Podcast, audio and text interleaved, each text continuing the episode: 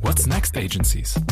Der Podcast zur Zukunft der Agenturen mit Kim Alexandra Nutz. Herzlich willkommen bei What's Next Agencies. Mein heutiger Gast ist Tim Leberecht, Gründer und CEO des globalen Thinktanks House of Beautiful Business und scharfsinniger Vordenker für einen neuen Humanismus in Wirtschaft und Gesellschaft. Tim ist überzeugt, dass wir Wirtschaft komplett neu denken müssen. Die Grenzen der traditionellen Geschäftsmodelle, des Managements und auch der Arbeitsplatzkulturen sind überdeutlich geworden. Er glaubt an die Kraft einer romantischen Revolution. Was genau das ist, erklärt er nachher. Und erläutert, wie man im Zeitalter von Maschinen radikal menschlichere Unternehmen gestaltet. Gemeinsam beleuchten wir die Rolle der Führungskräfte, die erkennen müssen, dass sie Menschen sind, auf das Undenkbare vorbereitet sein und den Mut haben sollten, die Daten zu ignorieren. Tja, und auch wenn Agenturen ja manchmal mit ihrer Rolle hadern, Tim ist überzeugt, dass die Wirkungsmacht von uns Agenturen groß ist, denn es geht ja schließlich darum, die Welt zu gestalten. Wir haben aus seiner Sicht die Lizenz zu spielen und Unternehmen aus ihrer Komfortzone zu holen. Er sieht Agenturen gleich dreifach im Vorteil. Ihre Agilität, die Möglichkeit, flexibel auf Marktbedürfnisse zu reagieren und ihre Freude voranzugehen, verleihen ihnen besondere Bedeutung. Das klingt gut, finde ich.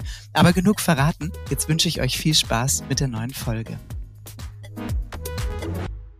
Herzlich willkommen bei What's Next Agencies. Hallo, lieber Tim. Ich freue mich sehr, dass du heute mein Gast bist und wir, ja, man kann schon sagen, von einer ganz neuen Perspektive einen gemeinsamen Blick auf die Zukunft der Agenturen werfen. Es geht nämlich um radikal menschliche Unternehmen und es geht um Romantik und es geht um, ähm, ja, schönes Business, so kann man es, glaube ich, sagen.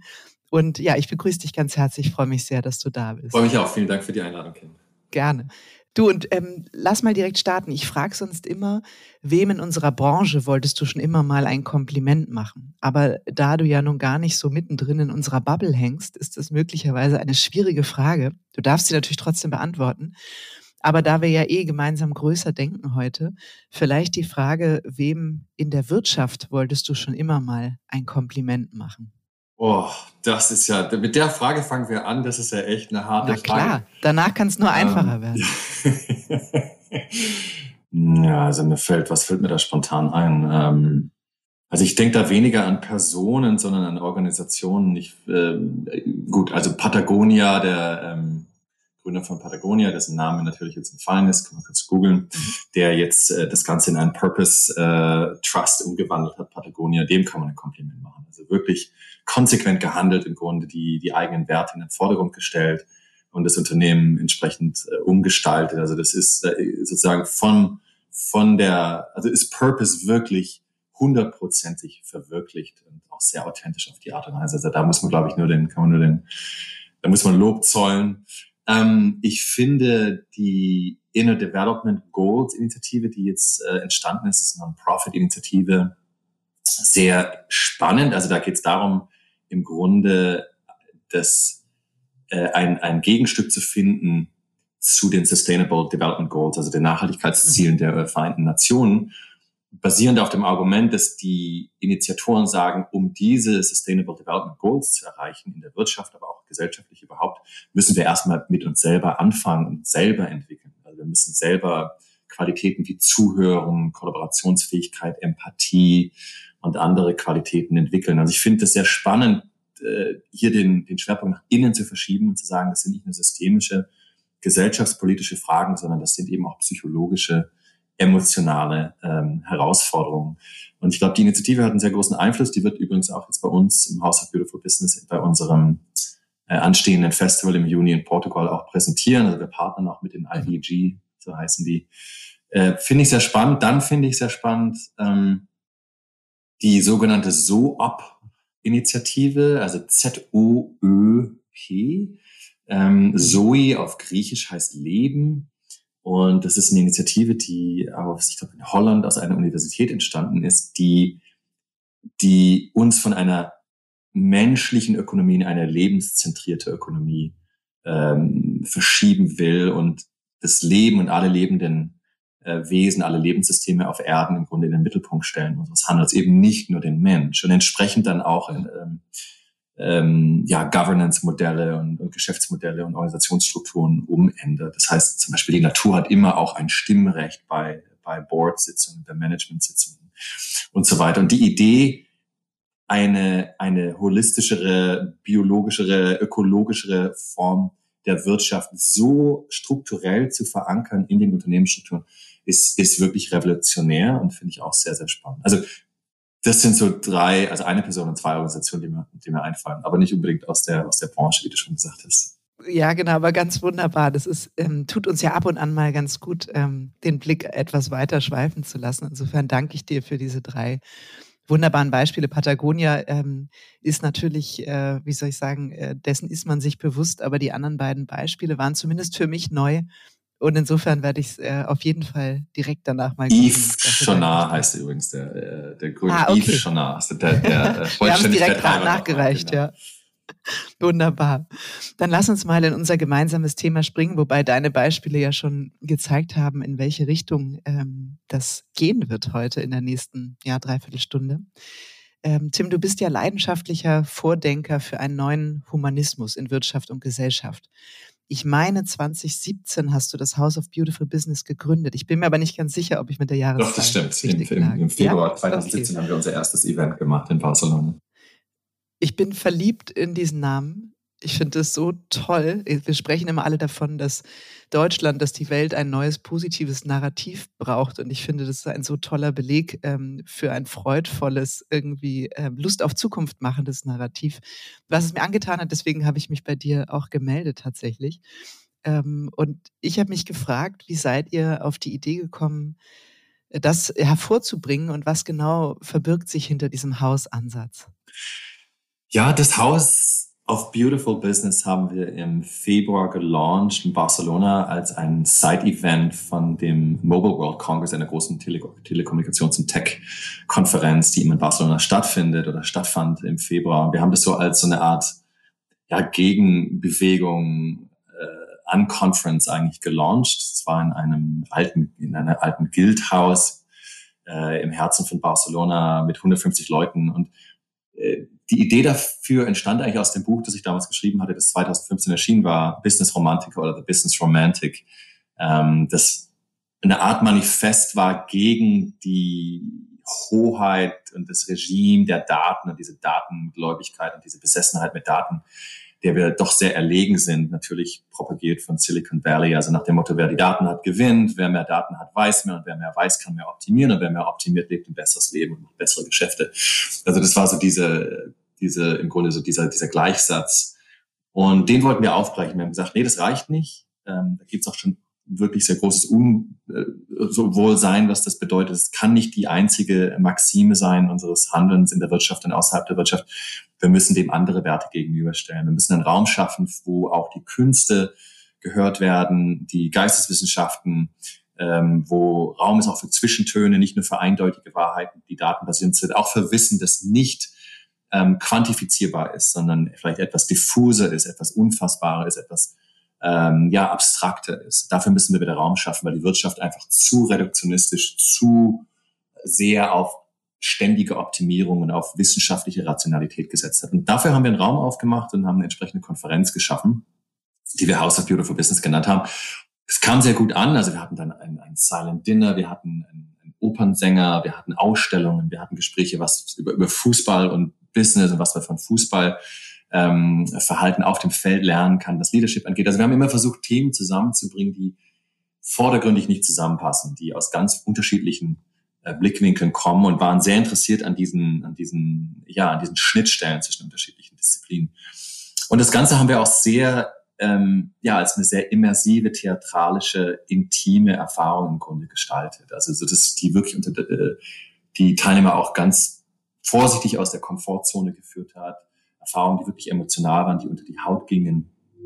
Und äh, das kam sehr gut an und wir haben dann relativ schnell nach diesem ersten Prototypen, nach diesem ersten Event beschlossen, dass wir das weiterführen wollen. Und das Ganze ist dann zu einer weltweiten Community angewachsen, die mittlerweile mehr als 25.000 Mitglieder umfasst, wirklich auf fast allen Kontinenten, lokale Events, lokale Chapters. Äh, wir machen immer noch einmal im Jahr unser großes Festival. Das haben wir mittlerweile nach Portugal ähm, jetzt geschoben. Wir sind aber im Grunde jetzt, wir nennen uns eine, eine, eine Thought Leadership Community, die zum Ziel hat, Wirtschaft schön zu machen. Das heißt, ähm, mehr inklusiv, mehr nachhaltig, ähm, mehr äh, purpose-driven natürlich auch, mehr mit den, mit den Werten der Unternehmer und des Unternehmens verbunden. Aber, und das unterscheidet uns vielleicht von anderen Bewegungen oder anderen Organisationen in diesem Feld, uns geht es auch sehr um Ästhetik, um die Beziehung zwischen Ästhetik und Ethik. Es geht uns um eine Art von, ja, um, um, um etwas Subtiles und auch so eine Art Zärtlichkeit und Verspieltheit und Imagination, die man normalerweise im Businessumfeld vielleicht nicht so äh, vorfindet. Also wir haben so uns die Lizenz zu geben, wirklich basierend auf der Annahme, dass die Zukunft der Wirtschaft außerhalb der Wirtschaft äh, äh entschieden wird, in Felder zu gehen, die wir halt leider in den letzten Jahrzehnten doch systematisch aus dem Herzen der Wirtschaft verdrängt haben, wie die Philosophie, wie die Künste, wie Tanz, äh, wie Musik, wie natürlich auch Wissenschaften und Geisteswissenschaften, andere Geisteswissenschaften. Und wir versuchen das alles zusammenzubringen und da einen Dialog zu pflegen mit unserer Community und äh, mit, äh, mit großen Unternehmen, mittelgroßen Unternehmen und einen, einen ganz anderen Ton und eine ganz andere Sprache äh, in das Herz der Wirtschaft zu bringen. Du hast ähm, viele tolle Sachen gerade gesagt, aber einen Satz habe ich mal mitgeschrieben. Die Zukunft der Wirtschaft wird außerhalb der Wirtschaft entschieden. Magst du mal sagen, was für dich dahinter steckt oder was du damit meinst? Wo wird sie entschieden? Wir, wir haben in den letzten Jahrzehnten ja vor allem optimiert und wir haben versucht, glaube ich, bestehende äh, Strukturen, bestehende Organisationsstrukturen, die Prozesse, die Mechanismen des Kapitalismus, des, des Stakeholder, des Shareholder-Kapitalismus, der Profitmaximierung eben noch weiter zu optimieren, weiter zu maximieren. Merken jetzt, dass die Externalitäten zu hoch sind also vom Raubbau an unserer Gesundheit, von dem natürlich von den, der Bedrohung unserer Umwelt bis hin zu sozialen äh, Spannungen, die aufgebrochen sind durch zunehmende Polarisierung unserer Gesellschaften. Also es gibt mittlerweile, glaube ich, doch einen relativ großen Konsens darüber, dass der Kapitalismus, so wie er jetzt angedacht war, in der jetzigen Form nicht mehr funktioniert.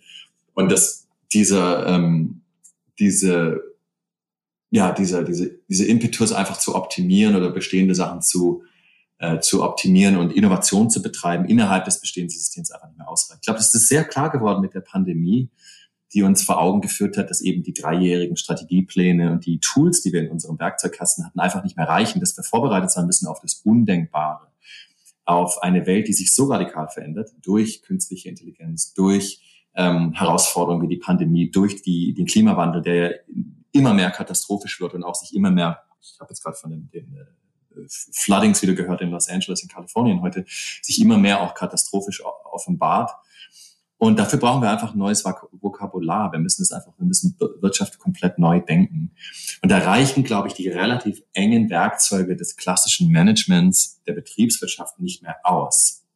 Wir brauchen dafür Vorstellungsvermögen, wir brauchen Fantasie, wir brauchen Empathie, wir brauchen eine Form von emotionaler Intelligenz und auch körperliche Intelligenz, die uns wieder mit der Natur verbindet, die uns Impulse äh, verschafft von anderen Disziplinen.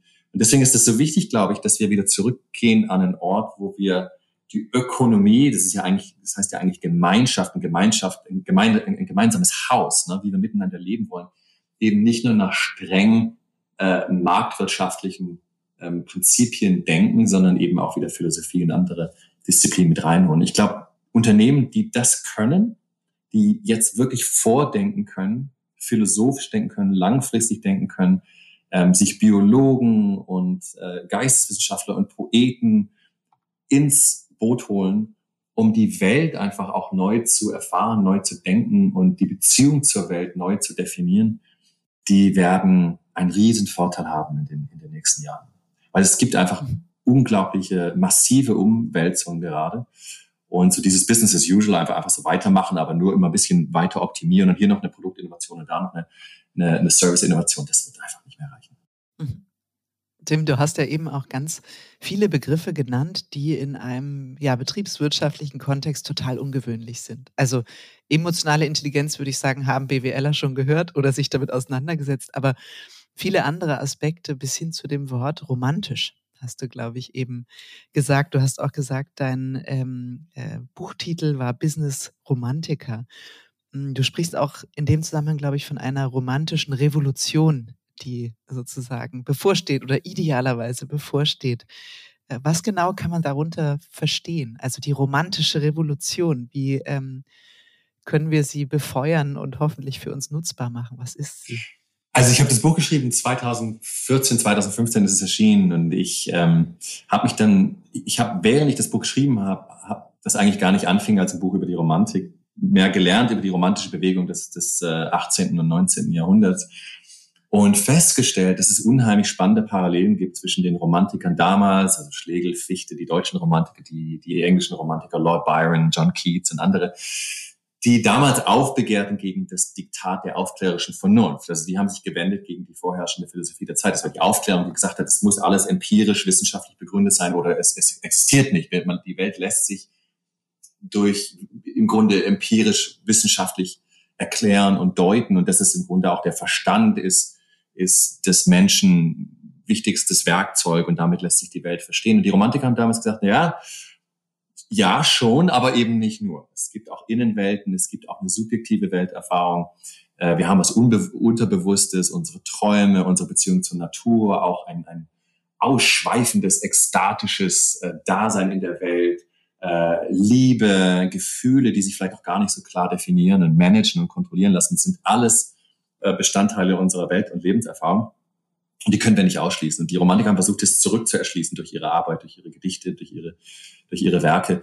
Und spannend fand ich eben, dass, als ich das Buch schrieb, 2014, 2015, wir an so einem ähnlichen Zeitpunkt waren, wo wir wieder im Grunde uns einer wissenschaftlichen Rationalität anvertraut haben. Diesmal eben getrieben, angetrieben von den Daten und von den Systemen und des Denkens ähm, aus Silicon Valley, ne? die dann auch viele, also diese, dieses Ingenieurdenken, das sich dann auch zum Ziel gesetzt hat, im Grunde nicht nur wirtschaftliche Prozesse zu optimieren, sondern auch gesellschaftliche Prozesse zu optimieren. Und das war schon ein ganz schön, ganz schöner Größenwahn.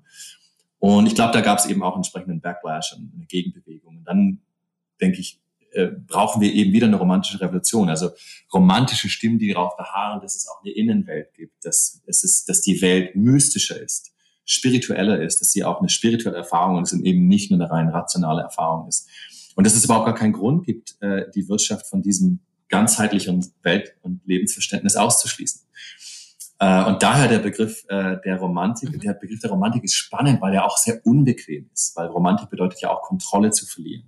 Und Management ja uns eigentlich seit, seit Jahrzehnten diese Illusion vorgegeben hat, äh, dass wir Kontrolle haben. Daran, das bedeutet ja, man managt etwas, man bringt etwas unter Kontrolle was natürlich nicht stimmt. Und Romantiker leiden auch. Romantiker also Romantik leiden. Ist ja nicht so, wie wir das so nutzen im Sinne der Romantik, der ähm, sozusagen äh, gemeinsam Romantik, sondern die leiden. Und das finden die auch nicht immer schlimm. Genau, die leiden und sie haben eine starke Naturverbundenheit und äh, haben auch eine, eine äh, ja, wirklich intensive Fantasie und das sind alles Qualitäten, die wir eben jetzt in der Wirtschaft brauchen, um auch weiter vorauszudenken. Und auch natürlich empfindsam zu sein, also auch mit Kunden uns zu verbinden auf eine Art, die eben nicht nur datenbasiert ist, nicht nur rational ist, sondern auch zu empfinden, was wollen die Kunden eigentlich, was will die Welt eigentlich von uns.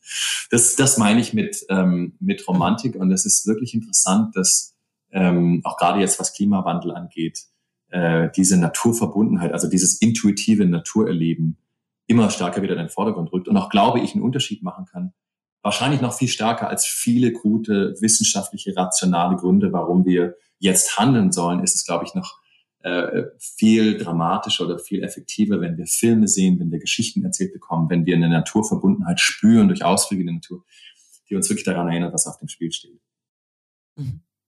Wie passen denn die, ich sag jetzt mal die zwei Rs, ja, Romantik und Return on Invest? Das habe ich mich gefragt. Wie passt das zusammen? Also, weil wir machen ja nicht Wirtschaft äh, unser Selbstwillen. Ähm, klar, Arbeit soll idealer Freude, idealerweise Freude machen, aber uns alle auch ernähren. Wie passt das zusammen? Also es gibt zwei Arten, diese Frage, die ich natürlich oft bekomme, zu beantworten. Die eine ist zu sagen, äh, also innerhalb des Systems zu argumentieren, zu argumentieren und zu sagen, ja, Romantik hat einen, einen, einen Return on Investment, hat einen finanziellen, also verschafft Unternehmen finanzielle Vorteile. Warum? Hatte ich schon angedeutet, weil äh, romantisch zu denken und zu handeln eine stärkere Kundennähe schaffen kann, ähm, weil es im Grunde eine Kultur schafft, die den Menschen in den Unternehmen, die Mitarbeiter stärker honoriert, mehr in ihrer Ganzheit sieht und eben nicht nur als Produktivitätsunits, als Produktivitätsfaktoren. Also ich glaube, dadurch lässt sich eine größere Kundennähe schaffen, eine größere stärkere Mitarbeitermotivation, ein größeres Vertrauen. Und wir wissen aus verschiedenen Studien, dass psychologische Sicherheit und eine Kultur äh, des Vertrauens und auch der, der Fantasie und eine spielerische Kultur ähm, zu mehr Produktivität führen, zu mehr Innovation führen und letztlich auch zu zufriedenen Mitarbeitern, zu mehr Wohlbefinden, zu weniger Krankheit. Also man kann ja die ganzen Boxen im Grunde checken und sagen, das mhm. ist wirtschaftlich von Vorteil. Und am wichtigsten vielleicht auch noch ist eben, dass Romantik meiner Meinung nach wirklich ein, ein Hauptbestandteil ist, eine Innovationsfähigkeit von Unternehmen. Also wenn Unternehmen wirklich vorausdenken wollen, die Welt sich so vorstellen wollen und schaffen wollen, wie sie nicht ist, aber wie sie sein könnte, anstatt eben nur den Daten hinterher zu hecheln, mhm. dann müssen die, glaube ich, in ihren Reihen Narren haben, Romantiker haben, die auch träumen können. Und wenn man sich anschaut, wie viele große Erfolgsgeschichten der letzten Zeit entstanden sind, äh, dann sind es eben auch viele große Träume gewesen, viele Romantiker, die da auch ähm, als Visionäre ähm, diese Unternehmen mitgegründet haben. Also das ist die eine Seite der Geschichte zu sagen, in den bestehenden Strukturen, ja, romantische Qualitäten haben einen unmittelbaren positiven Einfluss auf das, auf die Wirtschaft, auf den Return, auf das Unternehmensergebnis. Aber es gibt auch eine andere Art, das zu beantworten, nämlich, dass die Aufgabe von Wirtschaft eben nicht nur ist, uns zu ernähren oder äh, Profit zu machen und Gewinn zu erwirtschaften, sondern die Aufgabe von Wirtschaft ist es ja, die Welt auch zu schaffen, die Welt zu gestalten, Bedeutung auch zu stiften, Sinn zu stiften. Unternehmen, wo wir ja die Haupt, äh, die, die Mehrheit auch unserer äh, unsere wachen Stunden verbringen, also 60, 70 Prozent als Wissensarbeiter, Wissensarbeiter verbringen wir am Arbeitsplatz, haben eine Riesenverantwortung natürlich, Gesellschaftsmodelle äh, vorzuleben, äh, menschliche Beziehungen mitzugestalten und auch äh, vorzuleben, uns ein Gefühl der Zugehörigkeit, des Zuhause-Seins anzubieten, Identität zu stiften, uns in die Gesellschaft zu integrieren, aber auch die Welt natürlich so zu gestalten, wie, wie wir sie sehen wollen. Also insofern sind Unternehmen nicht nur reine äh, Wirtschaftsmaschinen, äh, Geldmaschinen, die Profit abwerfen, sondern natürlich auch Sinnstifter. Mhm. Ähm, und als Sinnstifter ähm, muss man die Frage dann, glaube ich, ganz anders beantworten. Da geht es eben nicht nur um Return on Investment, sondern da geht es um äh, um, um ganz andere äh, Werte, die da geschaffen werden, wie Integration, wie Zugehörigkeit, wie weniger Polarisierung, wie ähm, ein Narrativ zu schaffen für die Mitarbeiter und für die Gesellschaft insgesamt. Das lässt sich dann nicht mehr so einfach quantifizieren, ist aber ebenso wichtig meiner Meinung nach. Naja, und es hat ja auch einen Wert. Ne? Also vielleicht sollte man da eher von Wert sprechen als von, von EBIT oder Profitabilität oder ähnlichem. Ne? Also das ist, glaube ich, eine wertorientierte Führung heißt ja nicht, wir sind auf Profitmaximierung aus. Das ist, glaube ich, ein wichtiger Aspekt, den du da ansprichst, ja.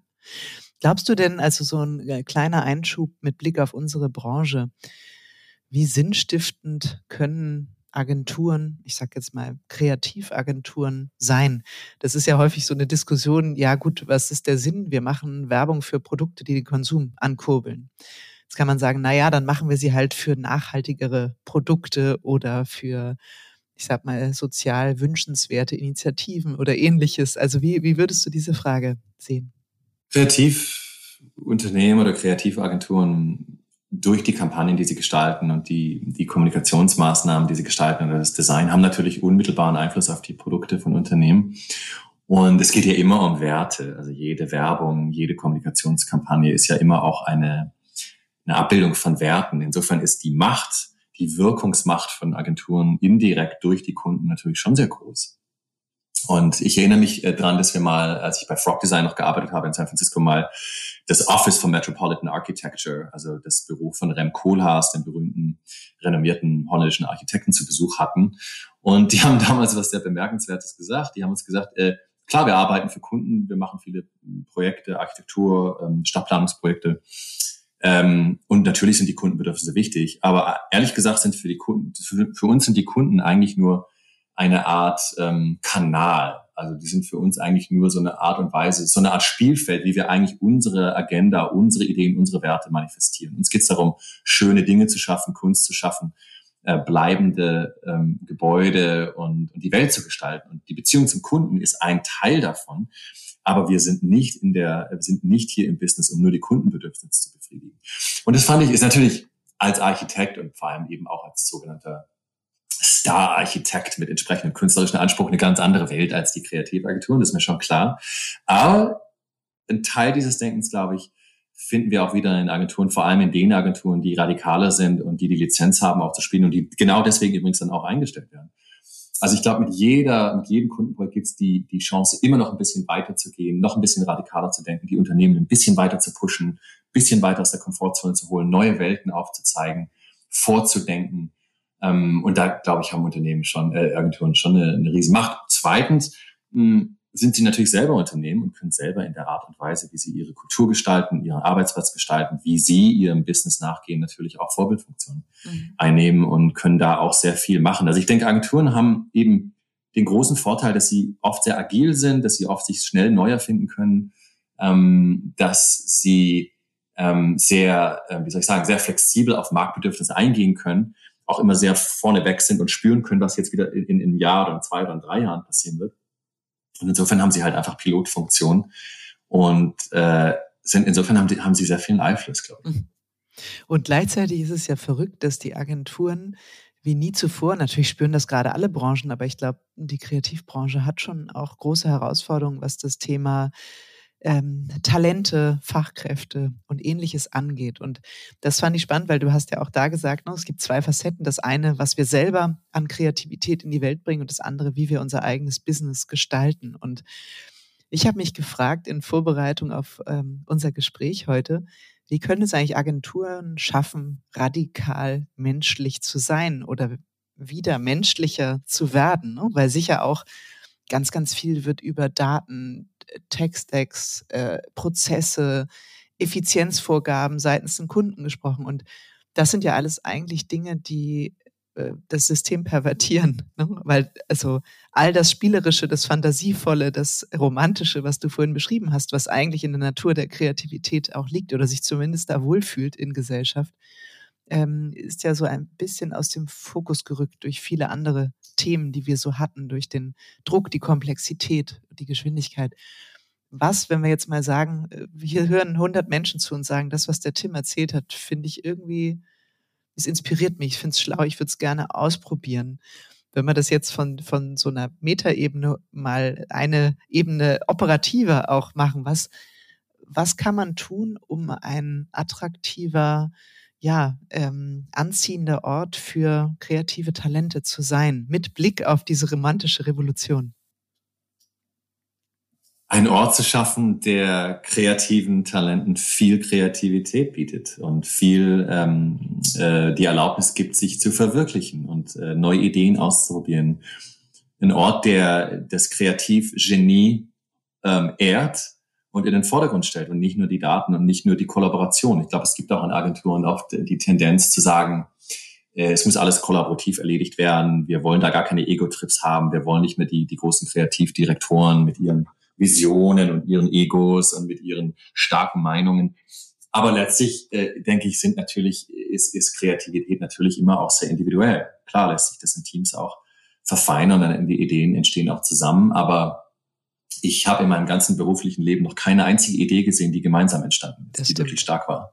Ja, und äh, ich glaube, das hängt immer sehr stark an den Personen. Ich war damals acht Jahre, sieben Jahre lang bei Frog Design, ähm, äh, von 2006 glaube ich bis 2012, wenn mich nicht alles täuscht, in äh, San Francisco tätig als CMO und äh, Frog war ist also eine der Design-Innovationsagenturen der führenden Design- und Innovationsagenturen. Und wir hatten eine, eine sehr romantische Kultur in dem Sinne, dass äh, es unheimlich viele starke, schillernde Persönlichkeiten gab, dass das auch sicher kein einfaches Umfeld, Umfeld war. Es war sehr äh, cutthroat und sehr wettbewerbsorientiert. Aber es war trotzdem extrem spannend. Ja, es war nicht immer einfach und es war nicht immer ähm, äh, äh, friedlich auf eine Art und harmonisch. Aber es war eine unheimlich spannende, lebendige, kreative Auseinandersetzung, wo Ideen, wo gute Ideen auch immer gehört wurden und sich durchgesetzt haben letztlich. Also spannende Ideen. Und deswegen sind Leute auch geblieben und deswegen sind Leute auch, wurden Leute auch, ähm, äh, war das auch attraktiv, glaube ich. Und wenn es jetzt darum geht, nach vorne zu denken, wie zieht man wirklich tolle kreative Talente an, wie behält man sie auch, dann ist, glaube ich, schon klar, dass viele, vor allem jetzt auch jüngere Generationen, natürlich viel mehr Autonomie haben wollen, dass das Thema Purpose unheimlich wichtig ist. Also wie kann ich meine Werte verbinden mit denen des Unternehmens? Wie viel Freiheit habe ich? Flexibilität ist wichtig. Wie kann ich arbeiten? Ich möchte nicht mehr von neun bis sechs arbeiten in der Agentur und an einem, an einem Tisch sitzen die ganze Zeit.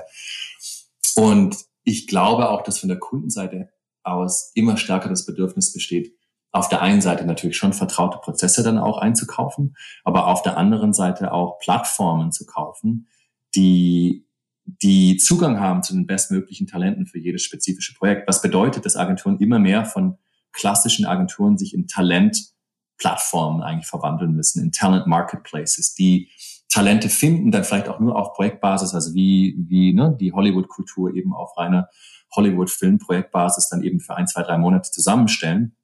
Aber so viel, so viel Vertrauen und so viel ähm, Zugang haben durch ihre Community zu diesen Talenten, dass sie das relativ schnell dann auch immer zusammenstellen können und mit hoher Qualität exekuten können. Es gab immer wieder Versuche, das zu machen. Also Victors and Spoils war zum Beispiel eine, eine Werbeagentur, glaube ich, vor 10, 15 Jahren, die dieses Modell des Crowdsourced Advertising ne, ähm, propagiert hatte. Es gab es immer wieder, es war immer etwas schwierig wegen, wegen Fragen der, der, der IP und auch der Zusammenarbeit und des Vertrauens. Aber ich glaube, dass wir jetzt auch durch die Hilfe, mit Hilfe von mit KI und äh, eben auch dadurch, dass, dass äh, die Talente auch viel selbstständiger geworden sind und gar nicht mehr so dieses Umfeld brauchen, dieses Unternehmensumfeld, da ist schon noch echt ein, ein wirklichen Wandel erleben. Mhm. Also ich glaube, das, das ist das Zweite, was Unternehmen machen können, dass sie da einfach flexibler sind und äh, Talenten Zugang bieten zu anderen spannenden Talenten für spannende, äh, wertbasierte Projekte.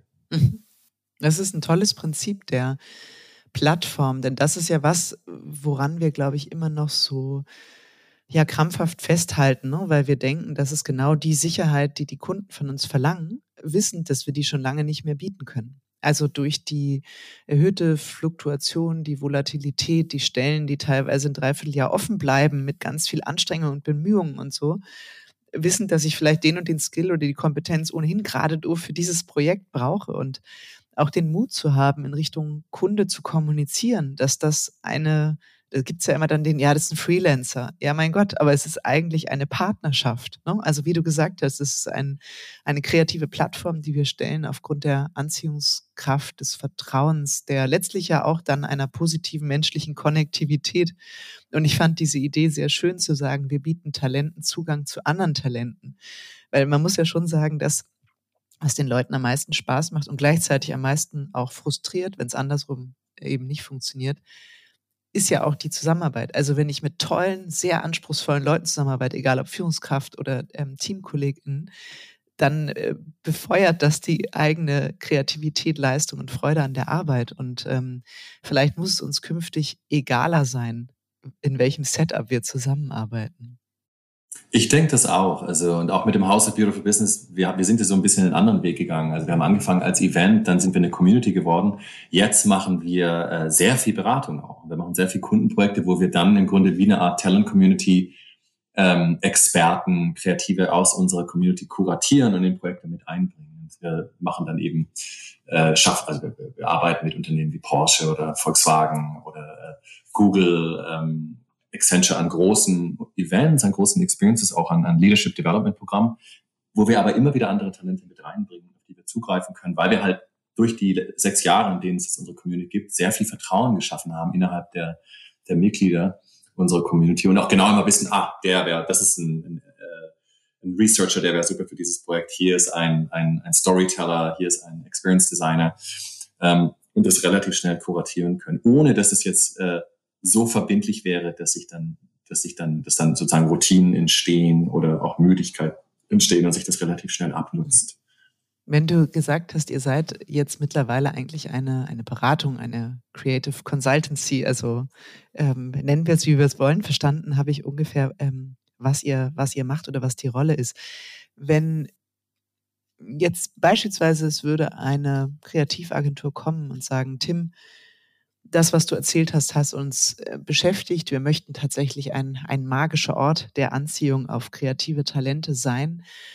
Wie würdet ihr an diese Fragestellung rangehen? Weil am Ende geht es ja auch immer darum, wie kann ich diese Gedanken so, so fassen, dass ich beginnen kann mit irgendwas. Also wie sehe, wahrscheinlich gibt es gar keinen idealtypischen Prozess, das würde wahrscheinlich deinem ähm, Ansatz widersprechen. Aber wie, wie geht ihr an so eine Aufgabenstellung mit ähm, eurem Kunden, eurer Kundin ran? Also wir machen sehr viel durch, äh, wir arbeiten sehr viel mit, äh, mit Events oder mit Experiences. Also wir glauben eben, dass das Erste immer ist, eine emotionale Erfahrung zu schaffen. Das kann also ein, ein, ein, ein, wir machen sogenannte Beautiful Business Trips. Wir haben das gerade für, für LinkedIn gemacht und auch für Volkswagen, wo wir einfach in, jedem, in beiden Fällen eine 90-minütige Session gestaltet haben, die so ein bisschen so eine Art Business-Theater ist. Also mhm. da mit Tanz, mit Musik, ähm, mit Film, aber auch mit Vorträgen und natürlich auch mit sehr viel, mit sehr vielen äh, Hand, äh, Hand, äh, Sachen greifbaren Inhalten. Ähm, aber auch Entertainment. Und ich glaube, dass das wichtig ist, um überhaupt erstmal die, die Augen zu öffnen und, und äh, Offenheit zu schaffen. Und wenn das Tor auf ist, dann können wir durchgehen mit anderer Sprache, mit anderen Werkzeugen und dann Sachen auch operationalisieren. Aber wir sehen uns vor allem auch vor allem als in der Rolle des, des Impulsgebers, der Rolle des, des Kuratoren, der dann ähm, inspiriert.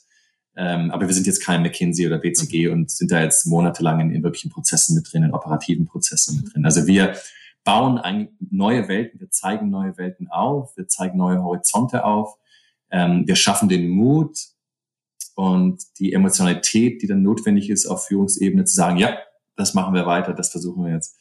Ähm, und ähm, dann bleiben wir da ein Stück weit noch mit dabei. Äh, aber wir sind da nicht sozusagen in der, in der Implementierungsrolle. Mhm. Es ist wahrscheinlich auch schwierig gleichzeitig Impulsgeber und ähm, äh, ja, Implementierer zu sein. Das äh, ist gar nicht so leicht, könnte ich mir vorstellen. Du hast ja ähm, vorhin auch ähm, ja, Radikalität angesprochen. Ich habe in einer der letzten Folgen auch mit Christina Bonitz, äh, die du, glaube ich, ja auch kennst, ähm, gesprochen. Ja. ja. genau. Mhm. mhm. Und ähm, was ich nochmal interessant finde, glaubst du, die, äh, um diesen Weg einschlagen zu können, muss man sich radikal von Bestehendem trennen im Sinne eines Cuts oder kann diese Bewegung, diese romantische Revolution auch ein evolutionärer Prozess sein? Also vertragen sich zwei Systeme nebeneinander? Das ist eine gute Frage. Ich, ich, ich denke schon. Also ich denke, ich, ich war geneigt zu sagen, nein, es muss da einen radikalen Cut geben, weil das ist irgendwie die romantischere Vorstellung von, von einem Ende und neuen Anfängen. Aber ich glaube, die Realität ist wahrscheinlich anders, dass das Wandel natürlich immer auch parallel passiert und dass an einigen Stellen in Unternehmen es vielleicht radikalere Ansätze gibt und radikalere Umbrüche aber an anderen Stellen des Unternehmens dann es doch eher eine Evolution ist. Und wahrscheinlich ist es wirklich ein komplexer, mhm. komplexer paralleler Prozess. Und äh, klar ist auch, dass, dass Veränderung natürlich nicht schnell passiert und und dass es in jedem Veränderungsprozess immer auch so eine, so eine Dark Matter gibt. Ne? Also selbst wenn jetzt das Ration, die rationale Einsicht da ist, wir müssen uns verändern, selbst wenn emotional die Bereitschaft da ist, was zu ändern, aber es gibt ja dann doch immer noch so viel Trägheit, organisatorische Trägheit und auch Angst und äh, und so Widerstand dagegen, der dann natürlich auch immer noch lange zurückschlägt. Also es gibt diese Gegen, diese Gegenbewegung, die, die man nicht unterschätzen darf. Das ist ja auch oft der Fall, dass wenn man mit einem Change-Mandat in ein Unternehmen kommt, ich kenne das auch selber, weil ich auch CMO war mit ähnlichen Mandaten bei Firmen, dass man dann so ein Jahr lang im Grunde auf dem Wasser läuft, so als äh, Golden Boy, Golden Girl. Und dann aber, wenn die Veränderungen dann wirklich auch greifbar werden, die eigentlich alle wollen, es immer Widerstand gibt und das dann auch oft bricht und man dann auch, auch, auch wieder ausgespuckt wird ne, von dem mhm. Unternehmen. Aus deiner eigenen Erfahrung aus dieser Rolle und auch aus den Transformationsprojekten, an was erinnerst du dich oder wenn du jetzt so zurückblickst, was war für dich ein Erfolgsfaktor oder ein, ein, ein Prinzip, das äh, zu positiver Transformation geführt hat? Also wir haben damals, ich habe bei einer Architekturfirma gearbeitet, NBBJ in Seattle, eine Zeit lang. Ähm, da haben wir damals mit Hilfe von äh, meiner ähm, Kollegin Priya Parker, die auch ein sehr schönes Buch geschrieben hat, uh, The Art of Gathering. Da, haben, da ging es darum, eigentlich zwei unterschiedliche Visionen von der Firma miteinander äh, zu vereinen und das aufzulösen, diesen Konflikt, der unterschwellig oder gar nicht so unterschwellig, sehr offensichtlich da war. Und wir haben dann eine, eine Hochzeit veranstaltet symbolische Hochzeit und haben diese beiden, also hier Vision 1 der Firma, hier Vision 2 zusammengeführt, miteinander vermählt äh, und haben das gefeiert. Und diese, ähm, ja, dieses Verkörpern des Konflikts und den auszudrücken durch eine Experience und durch eine, eine sehr emotionsgeladene äh, Handlung wie eine Hochzeit, ähm, das war damals sehr erfolgreich, glaube ich. Und das andere, an was ich mich erinnere, war, bei Frog Design haben wir wahrscheinlich mehr als alles andere, was wir gemacht haben im Marketing, um die Marke neu zu positionieren, das Wichtigste, was wir gemacht haben, war, dass wir ein Magazin gelauncht haben, das hieß Design Mind. Das war ein Thought Leadership Magazin, wo wir die kreativen Talente, die direkt Kreativdirektoren, die Designer dazu eingeladen haben, selber zu schreiben und sich zu verwirklichen. Und wir haben das dann äh, redigiert, kuratiert und veröffentlicht. Das war einfach ein Riesenhit, weil wir dadurch ähm, so diese ganze Politik ausschalten konnten. Also wir haben das einfach gemacht. Mhm. Das ist vielleicht ein Prinzip, das dass, dass ich immer noch sehr glaube, dass man einfach machen muss. Das machen wir auch mit dem House of Beautiful Business, auch wenn wir mit Kunden arbeiten, dass wir relativ schnell immer Inhalte produzieren. Also, dass wir jetzt keine fünfmonatigen Moodboard-Phasen machen und ähm, riesen Research, der wirklich auch oft zu Einsichten führt, meiner Erfahrung nach, die man sowieso schon intuitiv hat. Äh, also der Research dient dazu, einfach sich abzusichern oder die Angst zu beseitigen, aber die Einsichten sind eigentlich schon da. Eigentlich ist meistens immer eigentlich schon alles klar, man spürt schon, was geändert, verändert werden muss. Aber äh, wir schaffen dann relativ schnell Inhalte, noch Texte und Filme. Und dadurch, dass wir das relativ schnell konkret machen, kann der Kunde dann auch sehr schnell darauf reagieren. Und das ist ein ganz anderer Dialog als jetzt äh, sozusagen ein eher prozessgetriebener, researchgetriebener Dialog, wo man sich dann auch oft ein bisschen äh, zerflattert und, und irgendwie zerfasert in, und aufreibt in einzelnen Punkten. Ja. Mhm. Also wir überspringen das sozusagen und gehen ohne das Konsens da ist schon in die in die, in die, in die Bauphase. Oft. Und das kann nicht in allen Projekten, aber in einigen Projekten, die Art von Projekten, wo wir gut sind, äh, ist das ein Vorteil. Mhm. Ja, das ist auch ein guter Impuls, weil wenn man erst mal macht, ist man dabei. Ne? Bei allem anderen macht man Pläne und so, das wie mit den guten Vorsätzen fürs neue Jahr und so. Das hilft einem gar nichts. Auch da nur diese Tiny Habits Modus. Also einfach mal anfangen mit kleineren Sachen und dann ergeben sich sehr viele daraus. Und ne? das glaube ich auch ganz fest sag mal, mit Blick auf, auf Führung und Beautiful Business, was sind aus deiner Sicht Führungsqualitäten, die in diesen Kontext radikale Menschlichkeit und ähm, ja, ein, ein, eine romantische Revolution Beautiful Business reinpassen? Welche vielleicht auch nicht mehr?